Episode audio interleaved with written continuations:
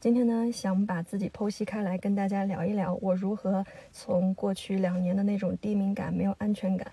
低自尊、低配得感，变成我现在的可以很好的接纳自己的好和不好，以及比较坦然的面对。呃，现实当中的一些想要争取但不可控结果的一些事情，并且把置自己呢置身于一个像在漩涡边一样的这种随时可能有变化、有挑战、有不确定性的这种工作环境和氛围下，但依然可以保持自己的能量。我到底有哪一些可能当年 趟过的一些坑也好，或者经历的一些挫折，最后找到了一些比较合适于安放自己情绪的方法？嗯，为什么想跟大家聊这个问题？有两个比较直接的原因。第一个原因呢，大家知道，如果说之前有听过我们播客的朋友，我们上个星期呢在成都这边有做一个线下的活动沙龙，主题其实就是聊我们三十五岁上下一些职业的困境、瓶颈啊，大家一些破局的思路。那这一场沙龙办下来，很多朋友他最后加入到我们的一个俱乐部啊，找到我们，觉得自己非常的有一些共鸣感。他们会觉得说，我们的一些职业发展的思路和破局的一些，呃，经历对他们来说非常的有启发，以及呃，他们多多少少可能还是会有自己的一些困惑，比如说，也想像我们一样豁出去去改变，但是就是改变不了自己想要求安稳的这样的一种心态，那也想去做一些新的尝试，可是忍不住会去给自己找退路，就会有一种最可怕的就是。他会下意识的去给自己做一些自证啊，比如说，嗯，我们的星盘算过一些什么样的东西，或者我这个人可能就是这个样子，那我没有办法去改变这个结果，或者打破这样的一个所谓的命理的一个嗯结论啊。那后来呢，也有一些朋友他们陆陆续续找到我们，对我们现在的职业也很感兴趣。啊，带着这样的一些困惑呢，我觉得把我最近跟他们去沟通和聊下来，以及复盘了一下我过去两年如何从一种低自尊的水平走到现在，我觉得还相较比较自洽。虽然说我觉得自我修行这件事情，它是一个一辈子都没有一个最高结论或者最高水准的一个事情，但我觉得就现阶段的自己来说的话，可以把一些心路吧，或者当年 趟过的一些坑跟大家去分享交流，希望对于当下。啊，职业转型啊，职业困惑，以及对自己希望有更更大的一些改变，或者很难打破当前的这些局势的朋友，有一些新的视角的一个启发，我觉得就已经已经很开心了。我在过去的。二十多年都没有学会的一些事情，我是一个配得感非常低的人，所以我才在之前的一些播客去聊了我是如何从低配得感去变成现在这样的一个状态。那这种低配得感，它会直接导致的就你非常的缺乏安全感。这种缺乏的安全感，不论在你择业、做人生选择，小到一些吃什么，或者说我们要去。呃，做什么样的一些新鲜尝试，甚至穿什么衣服，啊，大到一些职业选项，在哪个城市生活，跟什么样的一个伴侣在一起，你都会下意识的会去选择安全牌，你希望去求安稳，哪怕你心里面其实是有更喜欢的，或者哪些东西你其实心里边是有一个潜意识冒出来答案的，但你还是会忍不住的想要去选安全盘，啊，这就是一个我当年低配的感的这样的一种。状态存在价值感非常的低，低自尊啊。那这个最典型的特征就是，如果一件事情我能做到一百分，我会下意识忍不住给自己打五十分。然后这种五十分的低自尊感，它直接作用到事情上面，会忍不住的想要去占坑啊。这个你也想学的，那个你也想站在手边啊，总会给自己找很多的退路。哪怕你再去尝试一些新的事情的时候呢，也忍不住的想要去留留一手，因为你会担心，万一这一条行不通怎么办啊？那第三呢，我觉得就是高敏感，这个也是我在上一期跟大家去说过的。高敏感最大的一个问题或者限制我自己发展的一个问题，就是他会忍不住的去自证，就比如说。你觉得自己低敏感，或者你觉得自己不配，然后在现实生活当中，你遇到一些场合，你觉得自己没有驾驭好的时候，你就会去一种自我验证啊，然后就会去自我评价和否定攻击啊，就会在心里面燃起一个小剧场，就会说，你看吧，你就是这个样子啊，我就说了，你就一定改变和突破不了这种社恐的形象。它最可怕的事情，倒不是说你只是敏感而已。最可怕的事情，这种自证的思维倾向，它会让你形成一种自我限制和心理暗示。但下一次可能其实你的能力上是可以驾驭的一些场合，但因为你喜欢去自证，所以你会在这个事情发生之前给自己很大的心理压力，会去在心里暗示自己说你一定不行啊，这场子你一定会搞砸，或者你一定会举止不得体啊。最后的结论就是你多半会按照自己预想的方式去发展。其实并不是，嗯，因为。你一定会把这个事情搞成这个样子，而更多的就是因为自证的思维逻辑会把你自己带向那个方向，所以我觉得这个是当年吧，两年前啊，我一直没有去改变和打破的一些状态。他这种状态跟着我走了二十多年，虽然说一路我自己也是呃进入到了大公司啊，再去做一些产品经理，带一些大项目，但这种底层的。我认为是我自己思维的或者性格上面的一些缺陷和问题，它其实是蛮影响我在过去的一些比较关键的时刻的一些发展的。那么我是如何突破的呢？大家也知道，我现在做的其实是一个没有底薪的，也比较有挑战的一种销售性质的工作。但是在过去的五年，其实我每年的这种销售的业绩啊，包括公司的这样的一个发展呢，其实都是属于非常靠前的一个水平。这背后跟我去尝试去调整自己。去不断的修正自己的这种呃努力，我觉得是有一定的关系的。所以，我先去讲一讲我的第一个尝试，那个叫做愿景的思维。我们想要去做任何的改变和新的尝试呢，我认为说比较重要的一件事情就是你要以终为始，从后往前去推，这样你才会知道你现在缺什么。为什么会去讲这样的一件事情呢？因为如果我们只是看到别人做成一件事情，我觉得我很向往他的状态，所以我想去了解这个事情。但你没有找到你内生的一个原动力，你内在的那一幅愿景的图片它不够清晰的话，那即便别人告诉你了成事的方法，你也可能未必可以用得很好。这个呢，其实是。呃，我们在很多书里面应该有看到，就是大部分的人在去决定要不要做一件事情的时候的思维逻辑，会先是从如何做开始去考虑的。比如说，我要想做你们这样一个工作，我想先从我的身边的朋友开始做起，还是我先在自媒体上面去做起？哈，这是大部分人他想要去做一件事情，他的逻辑就是已经还没有想明白。最核心的两个底层的时候，已经开始想过要怎么做，然后同时又会给自己设一大堆的限制，以及设置我在做的过程当中，我可能会遇到哪些瓶颈、哪些问题。就像是一栋一栋房子，你的地基都还没有挖起，已经开始在想以后修完了之后要用什么样的装潢啊，其实有点为时过早。那我们应该有的一个思维逻辑是什么呢？其实是反向的，就是你先去思考我为什么要做这件事情，这件事情为什么我可以做成。我有哪些独一无二的优势？然后再进一步进进一步的去想，这是一件什么样的事情？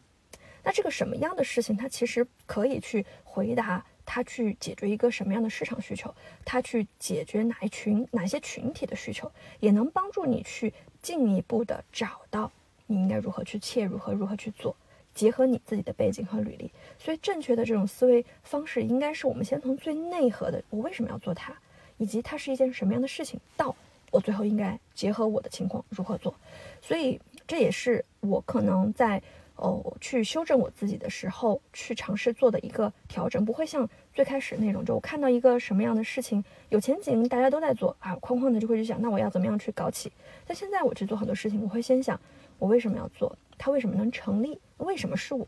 用这种愿景方式去倒推，那如果我去做的话，我希望自己在这个里面是一种什么样的状态，什么样的姿态？我现在缺啥？缺啥？我再去倒推，我补什么？所以这种是一种愿景思维，它的嗯原动力。这种愿景，你如果清就是越清晰，它其实能给你的力量是越强的。如果你只是把一个愿景定为你要财务自由五百万、一千万这样的一个非常具象化的数字。其实它很难帮你持续的带来这样一个原动力，因为当你达到了五百的时候，你会发现你的欲望也在增加。这个我其实在无数次的博客里面有跟大家去说过。那当你的欲望增加以后，你只是单调的给到一个数字，你就会发现你这样的一个数字的空洞会越来越没有安全感，然后它是无法被填补的。你也会觉得你的那个愿景会越来的越不清晰啊，所以这是为什么很多人他其实，在物质生活上非常的富足，然而他的精神以及整个人的生命力却是非常的匮乏的。那第二呢，就是关于我们想要去打破这样的求安稳有退路、爱自证的思维模式，那么我们的心态应该怎么样去摆正？因为我最近其实会感觉到，同样的一件事情，不同的心态和视角去看待，那你的认知还有行为会有截然不同的效果。在这个过程当中，我尝试去训练我自己去练习两个心态的模式。第一个就是自我觉察，第二个是抽离视角。什么是自我觉察？前面听过我们认真谈谈讲冥想的朋友应该会了解，觉察其实就是你去像一个旁观者一样去关注你自己。比如说，在这个时候，你是在紧张，你是在忐忑，你是在羞愧，你是在愤怒，你还是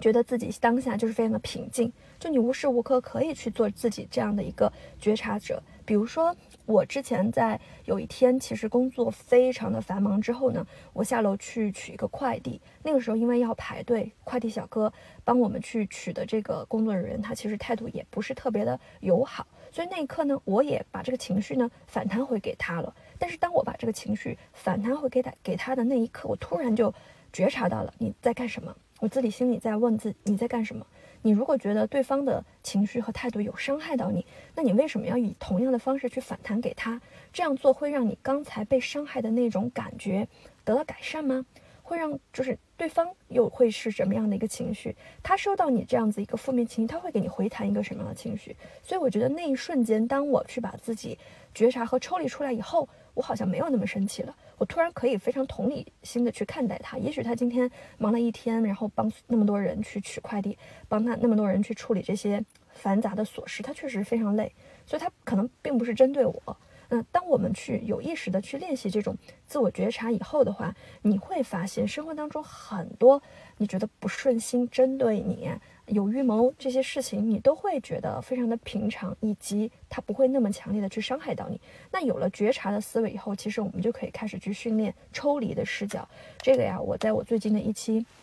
团队内部培训也有跟大家去。分享过，就是像我们做这个工作，其实有点像在漩涡边去做事情的人，因为有很大的挑战、不确定性，然后也有很动荡的一些外界环境。我们的排名也是实时的。那像我们的话，其实作为一个就是你的业务水平还比较好的人，那也排也是很难去避免会有对比啊，会有竞争啊这样的一些关系。那如何在这样的一种长期的啊状态当中，让自己始终可以保持好的状态？其实自我觉察和抽离视角非常的。重要，就你需要去关注这个过程，但你对于这个结果呀，所谓的排名啊、竞争啊，你越是能够用这种抽离的视角，你就越能够在这这样的一种状态下去保持自己的一种好状态。所谓的抽离视角，就是是的，我们确实是身处在这样的一种可能需要挑战的环境，但你对待这个事情的结果却没有那么的看重，因为你知道你的努力有尽力。但是结果你无法控制，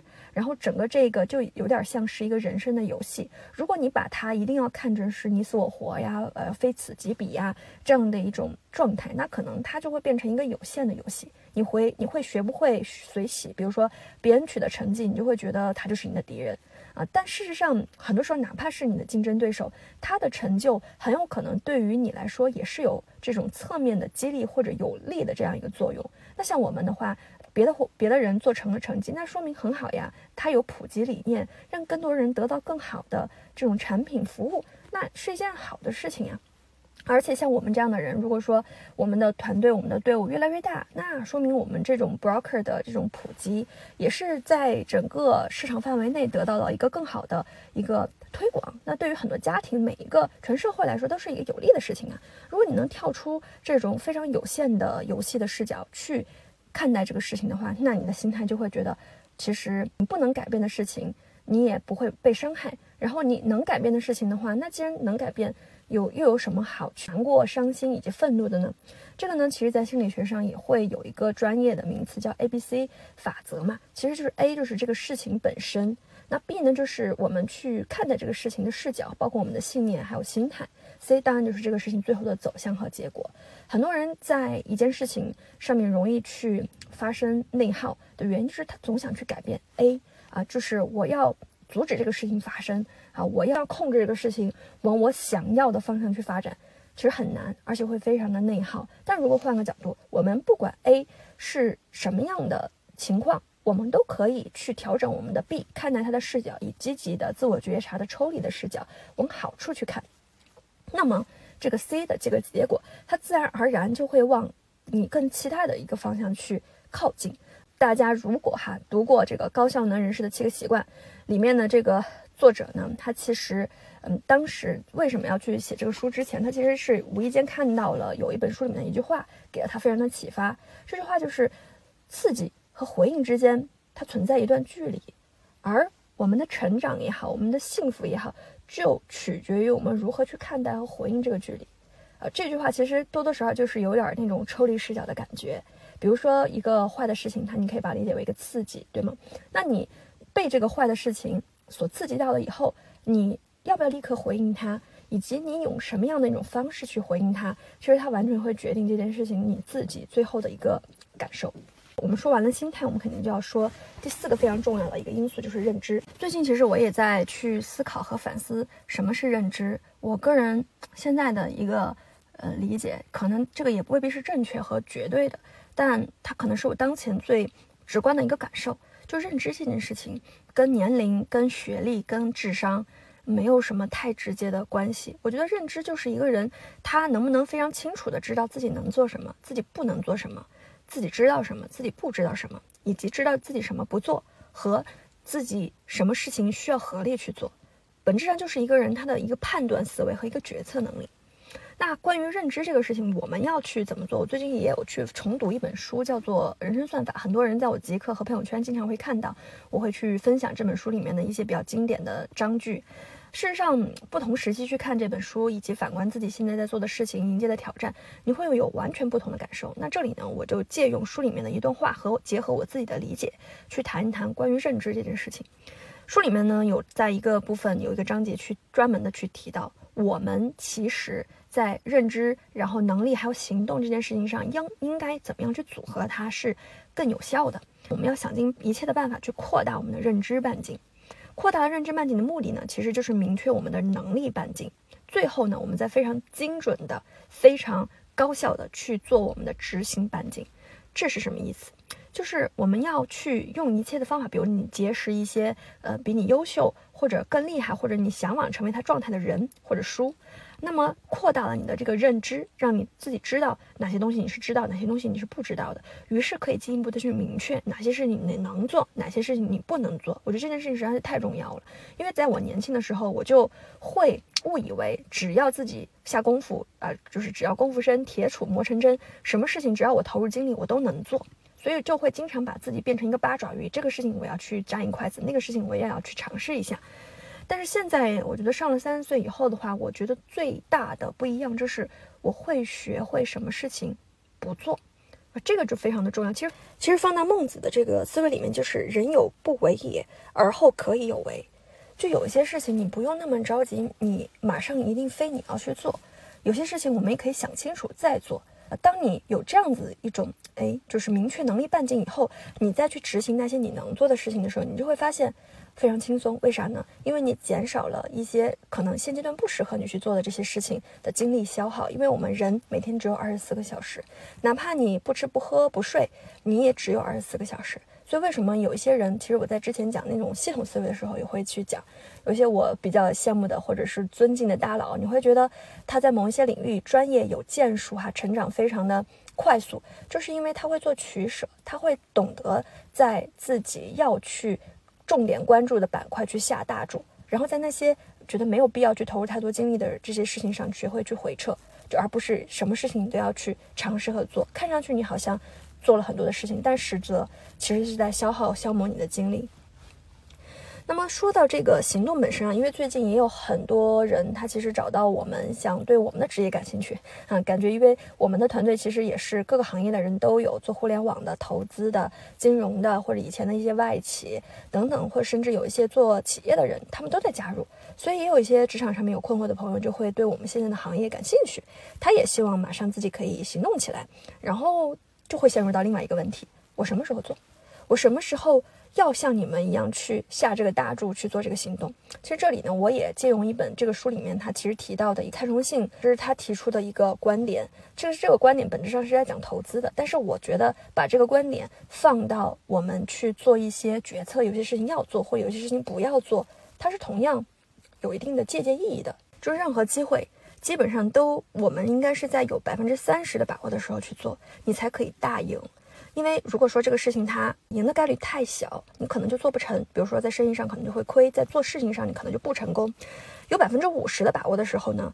嗯，基本上就是小赢，因为嗯做的人多了，它会存在一个竞争，你有天花板。如果有百分之八十的这个可能性能做成的话，那基本上就是红海了。最后等到有百分之百的把握去做的话，那基本上就没有你什么事儿了。啊，这句话我其实感触特别深，因为为啥呢？早些年我做互联网的时候，那个时候其实大家会觉得互联网公司真的特别好，很多人名校毕业都想挤进互联网公司。但事实上，我们再往前倒退十年，互联网刚刚兴起，那个时候那些企业其实还不是主流的时候。很多公司是招不到人的，大家会觉得你去互联网公司工作，就感觉你是一个不太体面的。那个时候，大家可能会更想进银行啊，进四大，进这种跟事业单位，会觉得更体面、更稳定。但现在大家对于这个事情是怎么看待的？所以，其实我觉得任何时候一定会存在一些小众的，但有潜质，并且没有被大部分人发现的工作机会。那这些机会，你可能当下去做它，你可能只有百分之三十左右的赢面，但。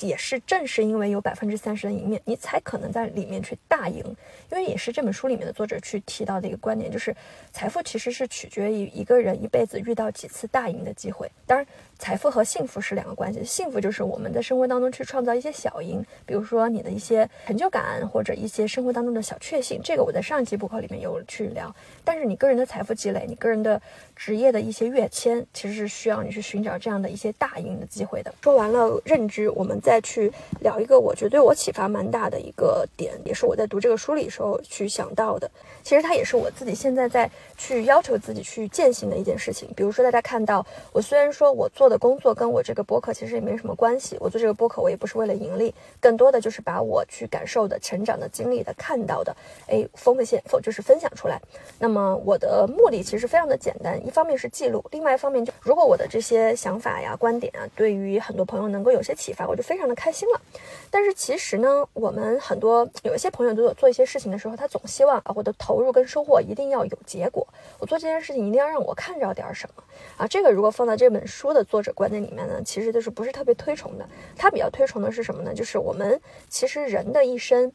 这个起伏成就。啊，就像我们人体一样，或者自然界一样，它其实是一个复杂系统。所谓的复杂系统，就是它不是遵从线性的规则，有一些事情你说不清楚它到底是怎么样一个因果的一个关系。所以在这样的一个复杂系统里面呢，其实我们除了把你的本职工作还要选择认知这些东西提升以外，心态上面我们或者说思维方式上面，我们其实是需要有一种园丁思维和非功利化的心态的。就不是任何一件事情、任何时刻，你都要那么的功利，你一定要斤斤计较，一定要看待，就是看到得失。其实不是，有的时候你无意去。做一些事情无心插柳，它反而可以柳成荫啊！包括园丁思维也是一样的。可能你现在做的是某一类工作，但你不妨在其他你觉得感兴趣、你自己也能够去擅长的一小一些板块啊，当然不能过多。你去给它浇浇花，你去就像园丁一样，它其实养一个花园的花，它也不知道哪一朵可能能开得最漂亮，所以它能做的事情就是我都浇。我都施肥，最后哎，也许有一些花它就开得特别好，超出它的这个意料。所以其实我觉得园丁思维也是适用于我们个人的成长，就不要给自己设限。你也可以用这种阳光普照的方式去培育你的这种能力，或者去经营你的一些社会关系，或者是对外去散发一些正向的这种能量。那最后也许它就可以给你带来一些意想不到的这种结果。其实本质上让你自己的一些好的习惯。去替代一些坏的习惯，好的思维替代一些坏的思维，好的心态替代一些坏的心态，让你自己的这种做事能够往正确的你想要的那个方向偏一偏，那也许最后就能得到你可能期待的一个结果。那以上呢就是这一期想跟大家去探讨的，我们在面对求安稳、有退路、爱自认这样的一种思维模式下，有哪一些方法可以让我们诶，去慢慢的改变这种状态，最后能让自己提高这个创造力，然后可以改变自己的现状。然后这里呢也讲一讲，就是最近我们其实是打算成都的这种分享办完了，我们可能接下来也会在成都还有北京以及其他的一些城市做更多的日拱一卒的线下沙龙。所以如果大家感兴趣呢，也可以问我去要一个这个沙龙的需求调查的问卷啊，这样的话呢也可以帮助我们更明确大家可能关注什么问题，好，我们去确定这样的一个选题。好，以上呢就是今天的播客，希望对你有所帮助。我们下期再见。